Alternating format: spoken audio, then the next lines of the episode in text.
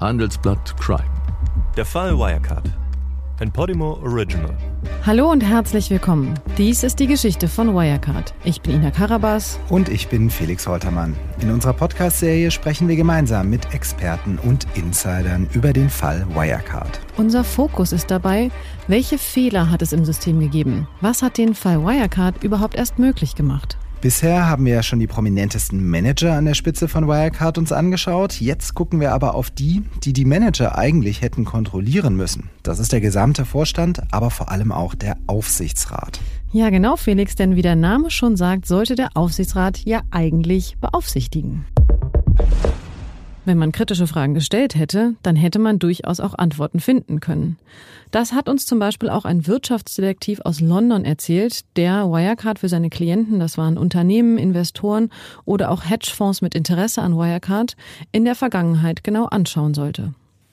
Richtig, der möchte, um nicht erkannt zu werden, auch seinen richtigen Namen nicht nennen. Deswegen nennen wir ihn jetzt einfach mal Jackson Lamb. Ihn hat erstaunt, dass er über einen Zeitraum von rund 15 Jahren immer wieder sehr fragwürdige Sachen über Wirecard herausgefunden hat. Wohlgemerkt von London heraus. Und er fragt sich, warum das sonst niemand bemerkt hat. Damals, also so circa 2010, haben wir schon Informationen gefunden, dass Wirecard anscheinend einen direkten Bezug zur organisierten Kriminalität hatte. Wir hatten Gerüchte gehört und äh, sollten uns das im Auftrag eines potenziellen Investors mal ansehen. Äh, das hatte mit Online-Gambling in den USA zu tun, was ab 2006 in den USA grundsätzlich illegal war. In dem Kontext gab es Behauptungen, dass Buchungen aus dem Online-Gambling wohl einfach auf Blumenläden oder andere legitime Geschäfte umgebucht wurden. In dem Zusammenhang haben wir auch herausgefunden, dass es da einen Bezug zur Mafia gab, also haben wir Belege gefunden, die eigentlich jeder hätte finden können. Sie waren da, in aller Öffentlichkeit. Und es gab auch Gerüchte über Prostitution und eventuellen Drogenhandel. Haben Sie denn damals weiter recherchiert? Nein. Wir arbeiten ja meist im Auftrag von Unternehmen, die ein Übernahme- oder Investitionsinteresse in eine andere Firma haben.